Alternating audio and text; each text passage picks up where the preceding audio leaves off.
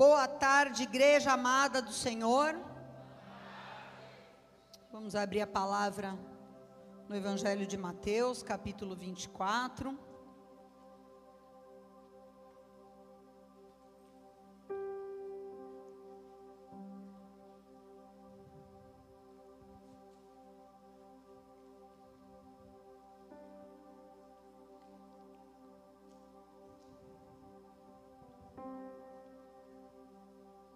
Ler alguns versículos aqui desse capítulo.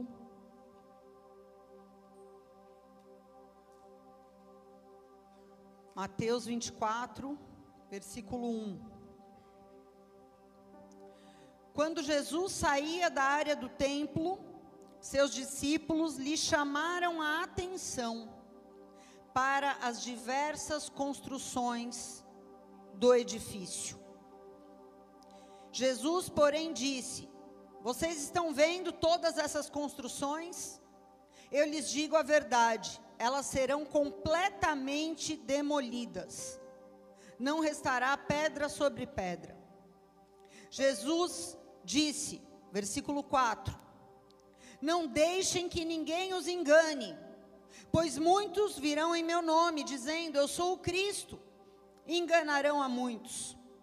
Vocês ouvirão falar de guerras e ameaças de guerras, mas não entrem em pânico. Sim, é necessário que essas coisas aconteçam, mas ainda não será o fim. Uma nação guerreará contra outra, um reino contra outro. Haverá fome, terremotos em várias partes do mundo, tudo isso, porém, será apenas o começo das dores de parto. Então, vocês serão presos, perseguidos e mortos por minha causa, serão odiados em todo o mundo. Muitos se afastarão de mim, trairão e odiarão uns aos outros. Falsos profetas surgirão em grande número e enganarão muitos. O pecado aumentará e o amor de muitos esfriará. Mas quem se mantiver firme até o fim será salvo. Versículo 35. O céu e a terra desaparecerão mas as minhas palavras jamais desaparecerão. Contudo, ninguém sabe o dia nem a hora em que essas coisas acontecerão, nem mesmo os anjos do céu, nem o filho, somente o Pai sabe. Quando vier o filho do homem, será como no tempo de Noé. Nos dias antes do dilúvio, o povo seguia sua rotina de banquetes, festas, casamentos, até o dia em que Noé entrou na arca não perceberam o que estava para acontecer, até que veio o dilúvio e levou todos. Assim será na vinda do filho do homem. Portanto, vigiem, pois vocês não sabem em que ocasião o seu senhor virá. Entendam isso. Se o dono da casa soubesse exatamente a que horas viria o ladrão, ficaria atento e não permitiria que sua casa fosse arrombada. Estejam também sempre preparados pois o filho do homem virá quando vocês menos esperam. Amém? Vamos orar. Feche teus olhos. Pai querido e amado, nós queremos, nesse dia de celebração, de memorial, da tua morte, da tua ressurreição, Senhor Jesus, te agradecer pelo privilégio de termos sido alcançados pelo Espírito de ressurreição e vida. O mesmo Espírito que levantou Jesus dos mortos tocou a vida de cada um de nós e tocará muitas vidas ainda hoje aqui nesse lugar. O mesmo Espírito que tem trabalhado nas nossas vidas, nos levado a desenvolver a nossa salvação com temor e tremor, transformado o nosso interior, mudado o nosso caráter, o mesmo Espírito que ressuscitou o Senhor Jesus e opera naqueles que creem. Nós te louvamos pela dádiva, pela dádiva do Senhor, pela sua entrega, pelo seu grande amor por nós, pelo teu Espírito que foi prometido e concedido a nós. Mas nós precisamos do teu ensino nesses dias difíceis. Somos gratos pelo tesouro espiritual que recebemos.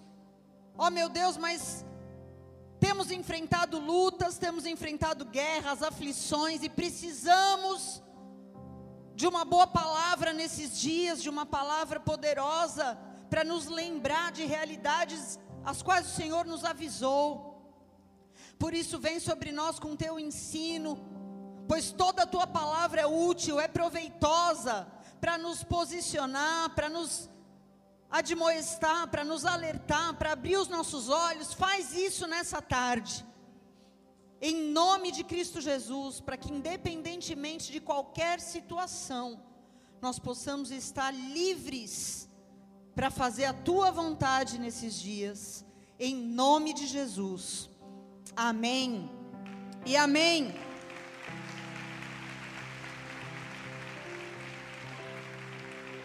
Queridos, hoje é domingo de Páscoa, o dia mais importante para a fé cristã.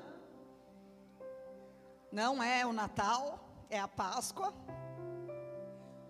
Porque foi a morte e a ressurreição de Jesus que mudaram a história da humanidade.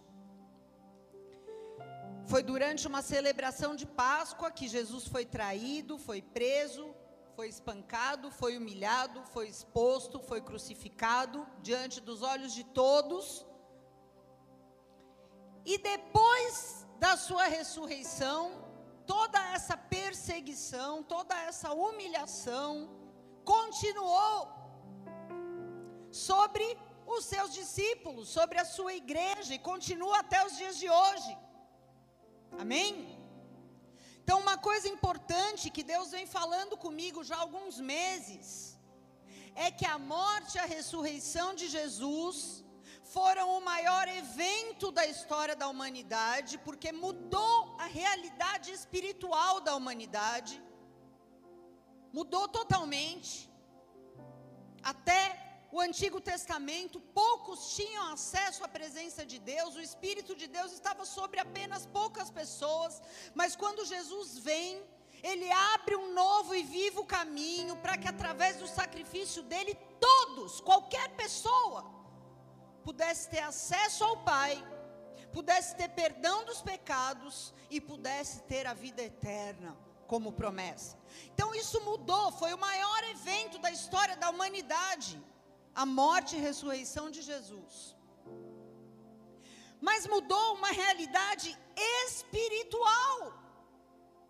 Uma realidade no mundo invisível que só aquele que tem fé pode acessar.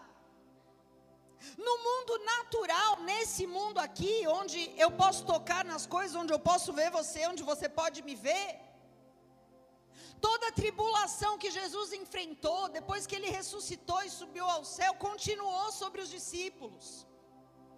Então, o grande desafio desde então, para os discípulos de Jesus daquela época e para os discípulos de Jesus de hoje, não é sobre será que eu sou perdoado ou não, será que eu tenho acesso a Deus ou não, será que eu tenho a vida eterna ou não. É lidar com essa realidade visível. Porque nós somos ainda habitantes desse corpo de carne, temos emoções, nosso raciocínio muitas vezes ao ver as coisas, ao ouvir as coisas, conflita com as coisas espirituais que foram conquistadas para nós. Sim ou não?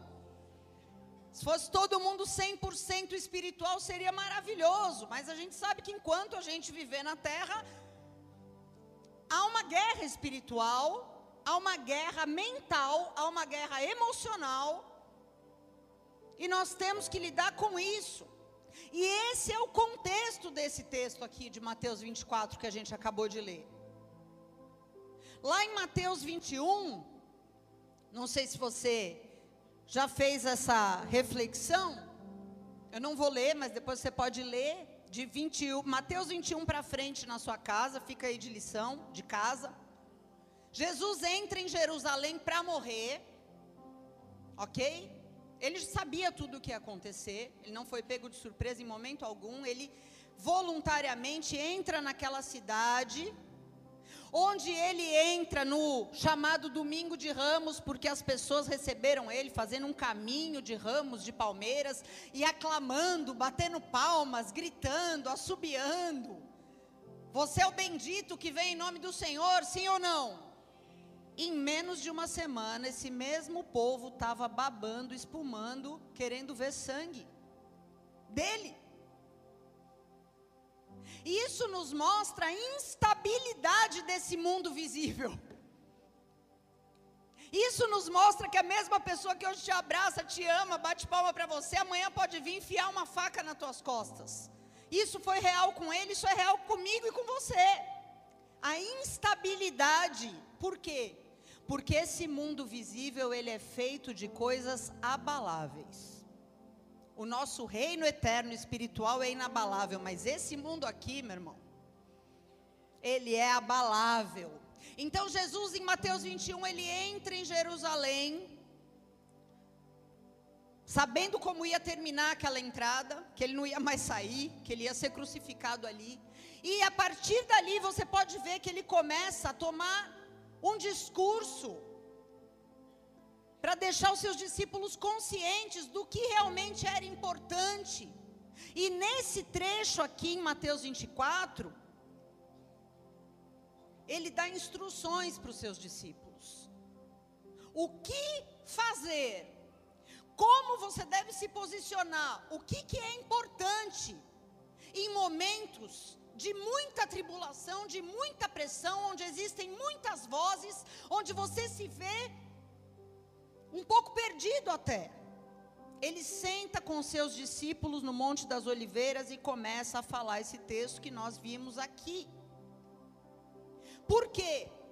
Porque por causa dessa natureza inconstante do mundo visível, da nossa vida, nós temos que ter convicções muito firmes sobre quem Deus é, sobre quem nós somos em Deus e para onde nós estamos indo. Só assim, quando vierem as adversidades, as tempestades e as opressões, nós vamos permanecer focados naquilo que realmente importa e vamos fazer a coisa certa. Amém? Esse texto de Mateus 24 é um dos mais importantes do ministério de Jesus. É um texto que fala sim do fim dos tempos, e eu acredito que para nós ele é apropriado, porque nós já estamos no fim dos tempos. Mas ele também é uma aula sobre como você se posiciona, o que é que você faz em tempos difíceis. Um ensino muito atual e muito útil para nós, igreja. E eu consegui encontrar aqui para nós oito instruções práticas de Jesus para nós nesses dias. A primeira instrução que ele deu para os seus discípulos ali sentado com eles foi: não se apegue em estruturas religiosas. Você pode dizer comigo? Não se apegue em estruturas religiosas. Lucas, no capítulo 21, versículo 5, ele conta esse mesmo sermão, mas ele vai um pouco mais detalhado no começo, ele diz assim: Alguns dos seus discípulos começaram a falar das pedras magníficas e das dádivas que enfeitavam o templo.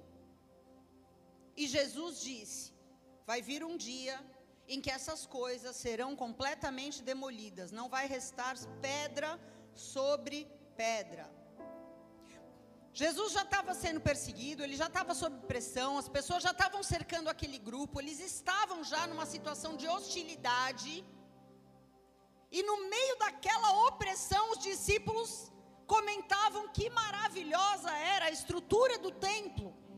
Que pedras sensacionais, quanta excelência. E Jesus chama eles para a realidade. Tudo isso vai cair. Não se apeguem nisso. Por quê? Estruturas religiosas são abaláveis. São úteis, são úteis servem a propósitos, servem a propósitos, mas são abaláveis.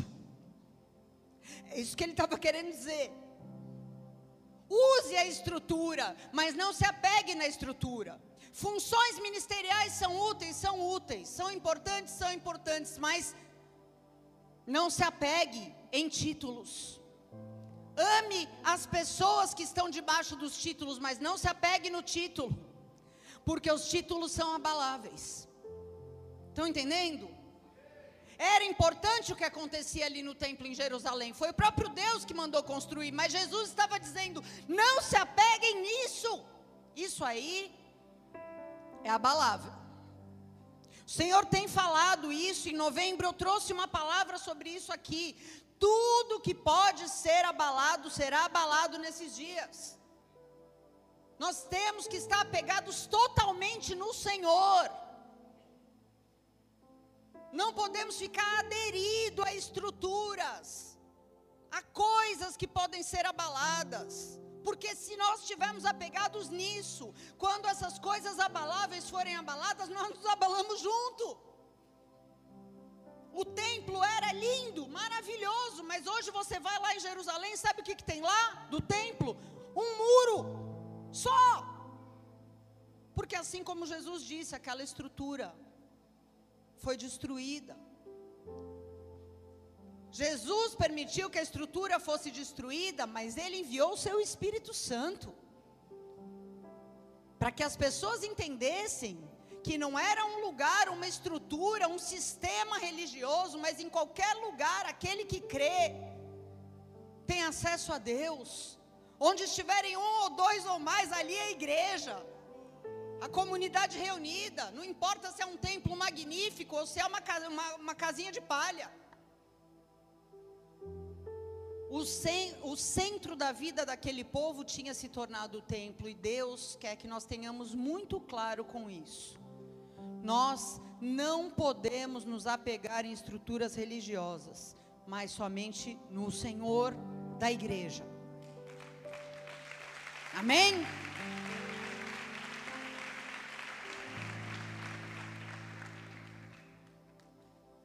Segunda coisa que ele diz para os seus discípulos: aprenda a ter discernimento. Diga, aprenda a ter discernimento. Ele disse: Não deixem que ninguém os engane. Muitos virão em meu nome. Eu nunca vi tanto engano em nome de Jesus como agora. Em 20 anos que eu caminho com o Senhor, sempre teve engano, sempre teve engano, sem dúvida nenhuma. Já tinha engano nessa época, já tinha engano antes de Jesus. Porque Jeremias Isaías Miquéia já denunciavam os falsos profetas, então o engano sempre existiu, amém? Mas nós estamos no ápice do engano, porque a comunicação aumentou e tem penetração mais rápida e muito maior, muito mais massificada do que tinha nessa época. Nunca houve tanto engano em nome de Jesus, e eu nem vou entrar muito nisso, porque eu já tenho uma palavra só sobre isso para pregar outro dia. Mas como é que eu não sou enganado, pastora? Aprenda a ter discernimento. Provérbios capítulo 4. Num único capítulo, a Bíblia fala três vezes: aprenda a ter discernimento. Se eu tenho que aprender, é algo que eu não nasci sabendo, não é um dom de Deus, eu preciso aprender. Como? pelas Escrituras. A palavra me dá discernimento, porque aquilo que eu vejo eu não julgo, mas eu comparo com a palavra. A palavra é um filtro para que pela palavra eu possa, ao longo do tempo, caminhando junto com as pessoas, observar os frutos. E pelos frutos eu discernirei quem são os enganadores e quem são os verdadeiros. E pelo Espírito, pela intimidade com Deus. Eu vou te falar uma coisa: se você tem vida com Deus, se você tem intimidade com Deus, se você busca a Deus, você não vai ser enganado possibilidade zero de você ser enganado. Se você tem vida com Deus e ora a Deus e conhece a palavra, você não vai ser enganado. Agora, Se você fica dependendo do discernimento dos outros, cara, para saber quem é bom, quem é ruim, quem é falso, quem é verdadeiro, você está lascado. Não dependa dos outros para discernir o engano.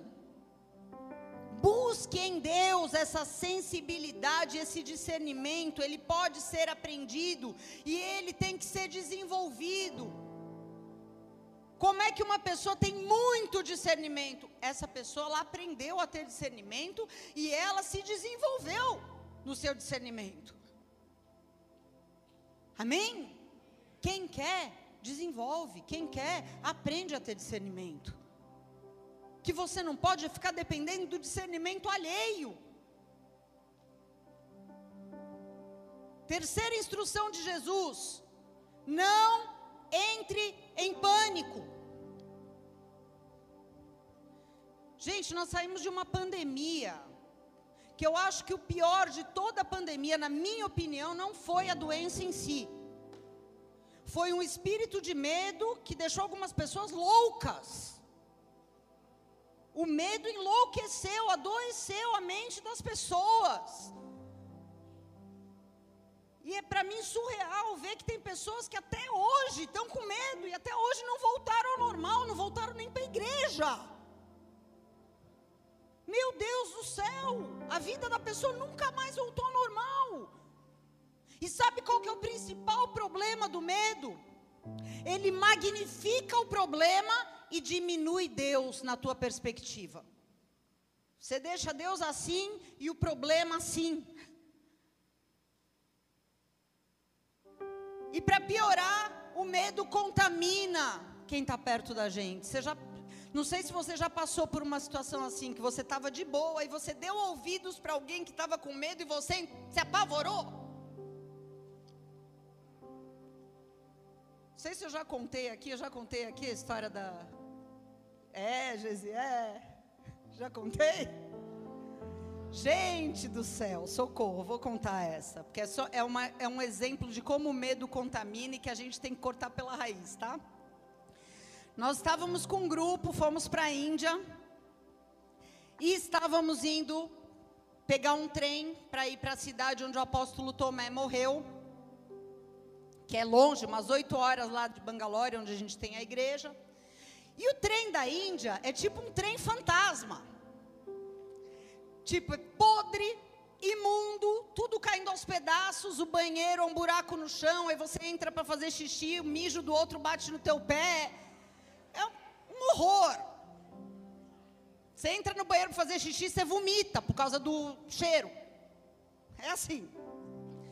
E aí tinha um grupo de pessoas um pouco mais velhas com a gente e eles queriam ir. E eu falei: olha, é bem precário o trem, eu não aconselho vocês a irem, né? Vocês já têm mais idade. Não, nós queremos ir. Nós somos missionários, vamos, vamos. Eu falei: olha, eu não recomendaria, mas eu não queria ser indelicada, né?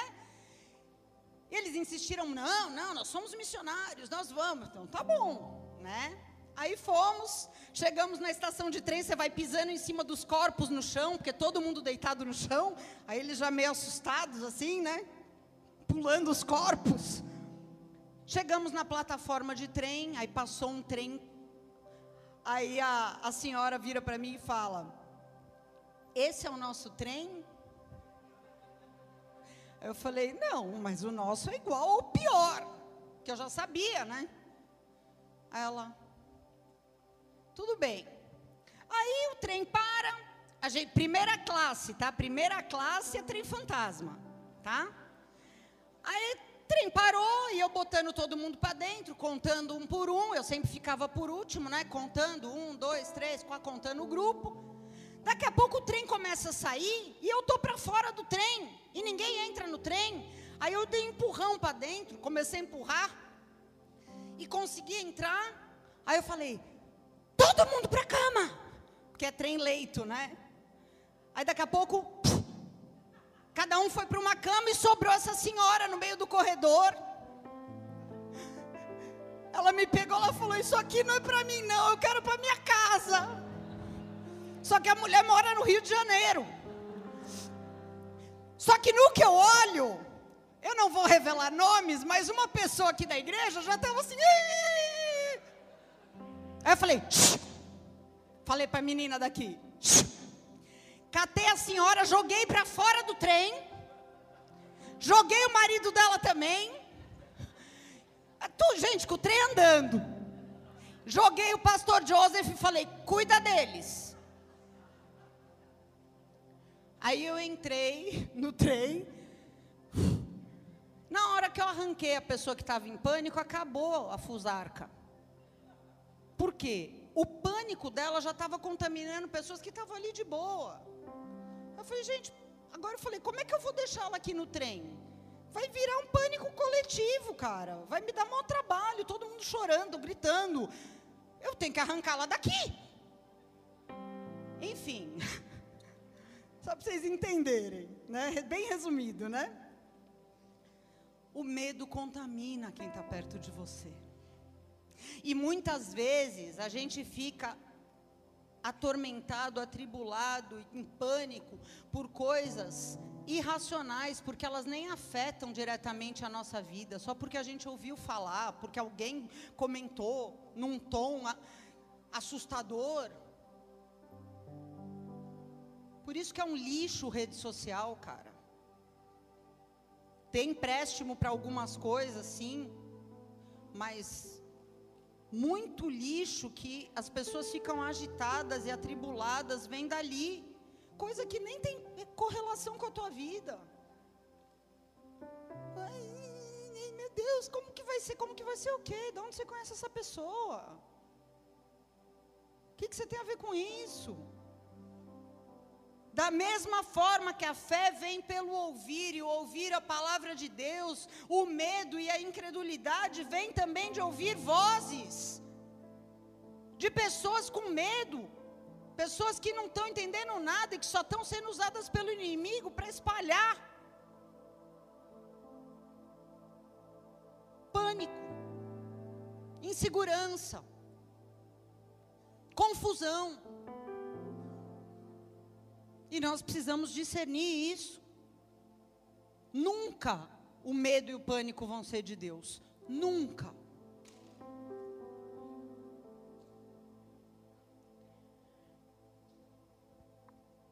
Quarta instrução que ele deu para os seus discípulos: saiba que decepções estão previstas, faz parte. Ele disse: muitos se afastarão de mim trairão e odiarão uns aos outros. Gente, muitos se afastarão de mim, está falando de pessoa que andava com Deus. Não está falando de quem é incrédulo, ímpio. Muitos se afastarão de mim. Muitos trairão você. Traição não está falando do porteiro do teu prédio, está falando de alguém muito próximo a você. Gente próxima, gente de confiança, porque se você não confia, não é traição. As cinco pessoas que têm mais potencial, né? Para te ferir. Alguém disse isso aqui uma vez. Teu marido, teu pai, tua mãe, teus filhos, né? É, quando a gente fala de traição, a gente está falando dessas pessoas mais próximas. Pessoas a quem você entrega o teu coração, confia. E quando falou de Arão uns aos outros, mesma coisa, está falando de pessoas que já tiveram um relacionamento. Porque uma pessoa que eu nunca vi na vida e fala que me odeia, não me atinge. Não faz mal algum.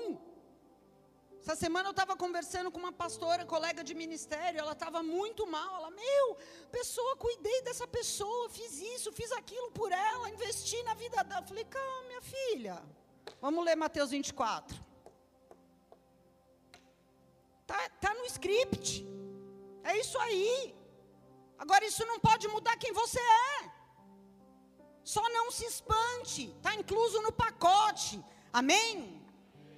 Faz parte, mas isso não pode mudar quem você é. Qual a tua essência? Eu falei, você não fez porque é o certo. Você não fez porque você é uma serva de Deus. Você não fez porque você sim tem amor por essa pessoa. Então, fique em paz. Não queira nada em troca. Está previsto. Muitos se afastarão de mim, muitos trairão, muitos odiarão. Se foi assim com Jesus, não vai ser diferente comigo com você, igreja. A quinta coisa que ele disse: não perca a sensibilidade.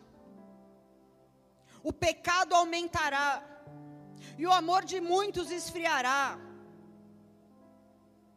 Se você acompanha notícias, você não precisa ser espiritual, você sabe do que eu estou falando aqui. O pecado só aumenta, só aumenta, só aumenta. E qual é o salário do pecado? Quanto mais pecado, mais morte. Essas mortes prematuras que a gente tem visto dessas crianças é o quê? A multiplicação do pecado. Não tem explicação um, um trem desse.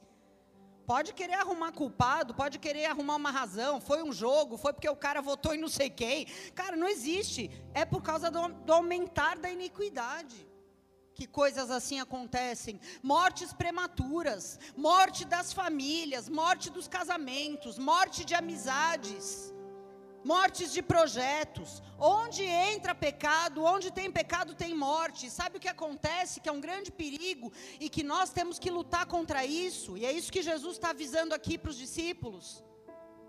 A banalização da morte não pode pegar a nossa vida, cauterizar o nosso coração. Para nós não pode ser normal. Para nós não pode ser normal para todo mundo. Não pode ser normal para um discípulo de Jesus. Porque quando você banaliza a morte das pessoas, das instituições que Deus criou, dos relacionamentos que Deus deu, sabe o que acontece? Tudo se torna descartável. Nada dura. Tudo é frágil, é assim mesmo. E aí nós vamos nos tornando insensíveis e começamos a achar normal. Sabe o que, que é isso? Um conformismo com a morte. O amor esfriando. Quando você se conforma. Quando você vê uma coisa que antigamente você ia ficar desesperado, ia procurar a pessoa, ia tentar ajudar. Que não é possível, eu não, não aceito que esse casamento está acabando. Eu não aceito que essa pessoa está se desviando. Eu não aceito. Cara, eu vou atrás, eu vou orar, vou jejuar, vou fazer alguma coisa. Mas se você falar, é, só mais um casamento. É só mais um jovem. É só mais.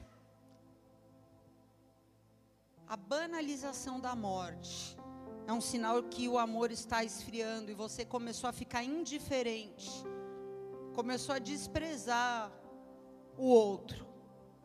Nós não podemos permitir que a maldade e o pecado esfriem o amor de Deus em nós, igreja. Amém? A única coisa que pode vencer a morte, segundo a Bíblia, é o amor. A Bíblia diz que o amor é mais forte que a morte. A morte pode estar se aproximando, cara, mas eu vou com amor para cima dela e vou botar ela para correr. Agora, se o meu amor esfriar, eu vou cruzar meus braços e vou constatar que realmente a morte está pegando ali, está pegando ali. Que triste, né? Eu vou voltar aqui para o meu Instagram. Vida que segue. Estão entendendo? A sexta coisa que ele diz para os seus discípulos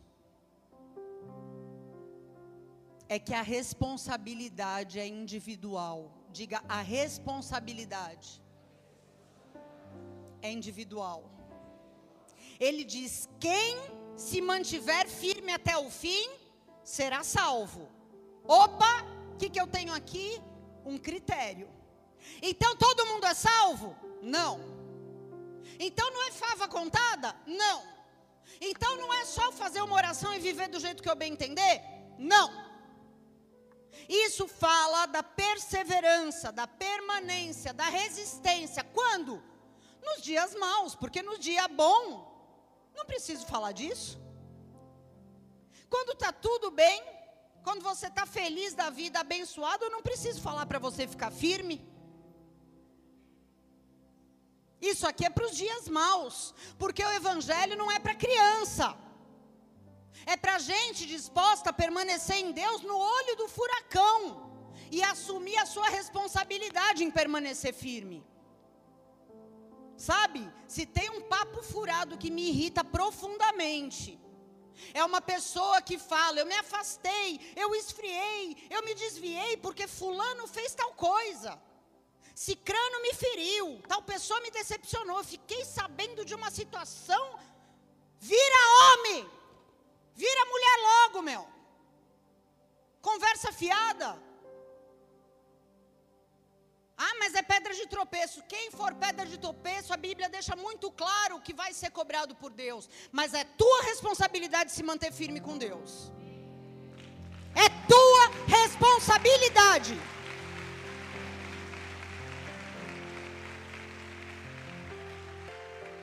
Desculpa, não vem botar na conta do fulano. Não dá. Não dá buscar a Deus, conhecer a palavra, se consertar quando pecar, andar na luz, é tua responsabilidade fazer a tua parte para ter uma vida que tem raízes em Deus. Não numa placa, não em pessoas, é tua responsabilidade. Não sei se o pastor vai lembrar, mas uma vez lá no canal 3, no final de um culto, veio um casal para nós e falou: Nós estamos vindo da igreja tal, Estávamos orando por uma placa para a gente se apegar, lembra disso? Ele olhou para mim, eu olhei para ele, eles estavam orando por uma placa para se apegar. A gente falou, tá bom. Aí o casal virou as costas e a gente falou, gente, isso daí não vai durar um mês. Porque você vai se agarrar numa placa? de uma igreja? Não tem como. Você gostou da placa? A placa é simpática, a bola? Nós não temos a igreja é simpática, parece que aqui eu vou me firmar. Mentira! Nós não somos bons o suficiente para te firmar, meu irmão. Sinto lhe informar.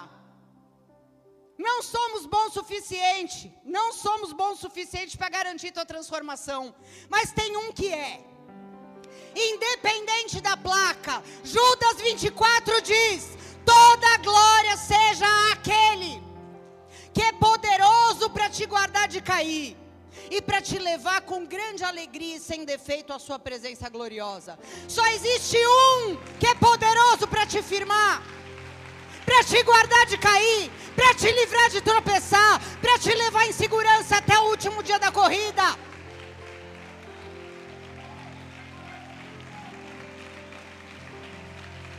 Olha aqui. O resto é história da carochinha que te contaram ou que você mesmo inventou. Desculpa.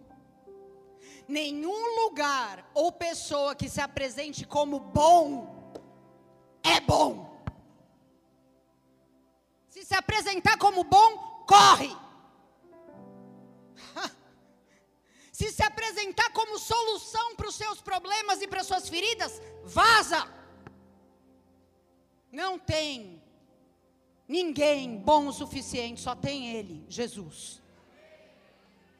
Essa responsabilidade de chegar lá na linha de chegada, de mão dada com Ele, é tua, é individual, é intransferível.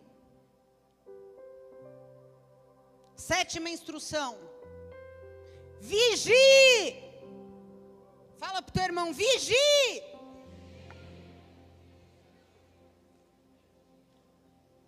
Ele diz: ninguém sabe o dia nem a hora que essa represa vai estourar. Lembra da represa lá de Minas, lá? Esqueci o nome. Var, hã? Brumadinho. Estava todo mundo levando a vida normal ali, gente. Ninguém sabia o dia nem a hora. Um dia, veio engolindo todo mundo. O mar de lama. Vigie. Ah, mas a volta de Jesus não está perto. Se você amanhã morrer, para você chegou a volta de Jesus. eu sempre, desde que eu me converti, eu entendi isso aqui.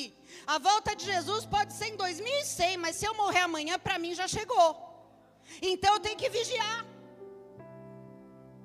Eu tenho que vigiar de manhã, de tarde, de noite. Eu tenho que vigiar na rua, em casa, na rede social. Eu tenho que vigiar no trabalho, nas conversas, no que eu ouço e no que eu olho. Eu tenho que ser achado vigiando. Quando o meu dia chegar.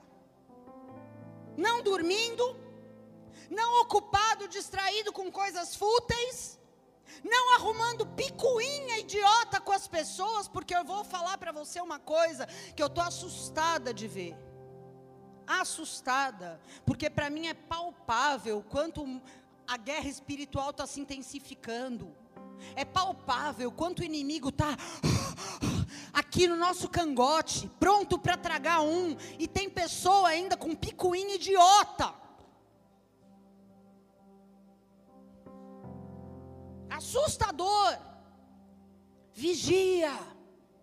Vigia como um soldado em tempo de guerra. Sabe como que os cavaleiros medievais dormiam? De armadura, com a espada na mão. Imagina você dormir com aquele trambolho, mas eles falavam: nós não podemos tirar, porque se o inimigo chegar, a gente tem que estar tá pronto. É desconfortável vigiar. Mas nós somos soldados em tempo de guerra. Oitava instrução: se prepare. Se prepare. Ah, eu não sei o que fazer para me preparar. Tenha pessoas maduras perto de você que podem te ajudar a entender como você pode se preparar. O que você realmente precisa para essa estação da tua vida. O que Deus realmente quer de nós é que nós sejamos transformados à imagem do Filho dele. Só isso que Ele quer. E será que nós temos sido transformados? Ou será que nós só estamos nos enganando aqui?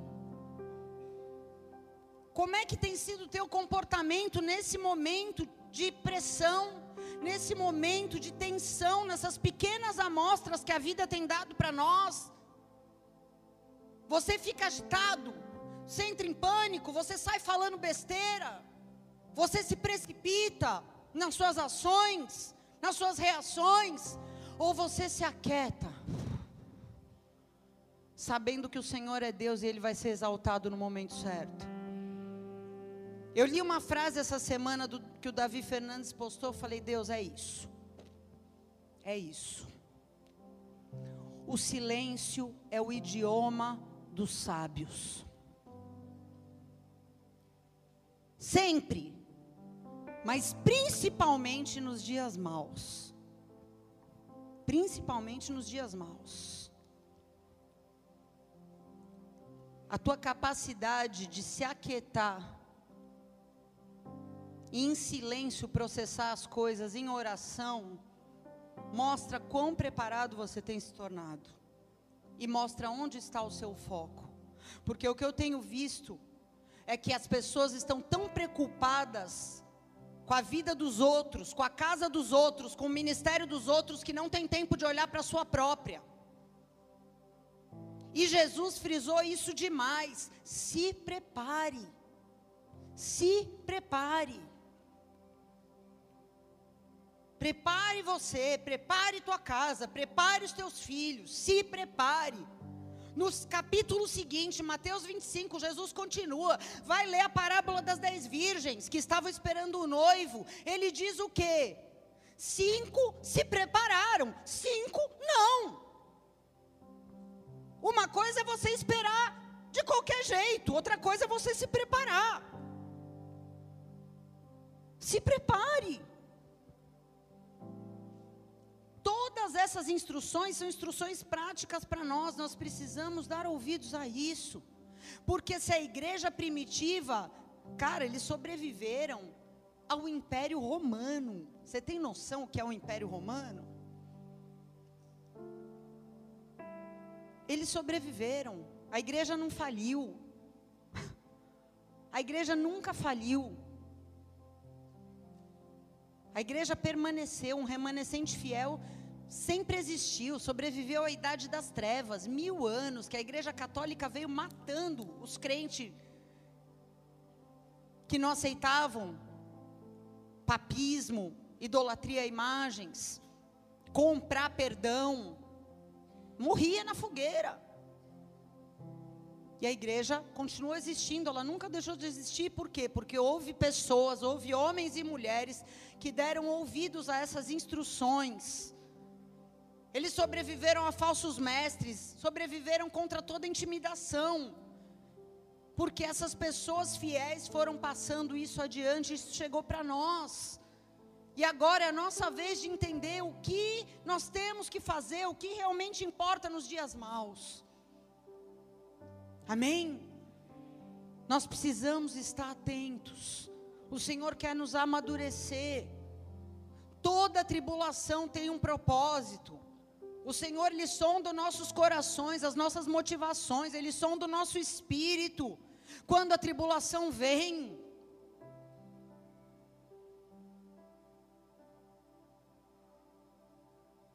tudo que a gente precisa é ouvir o que o Espírito está dizendo à igreja porque o Senhor já venceu, Ele já nos contou o final da história.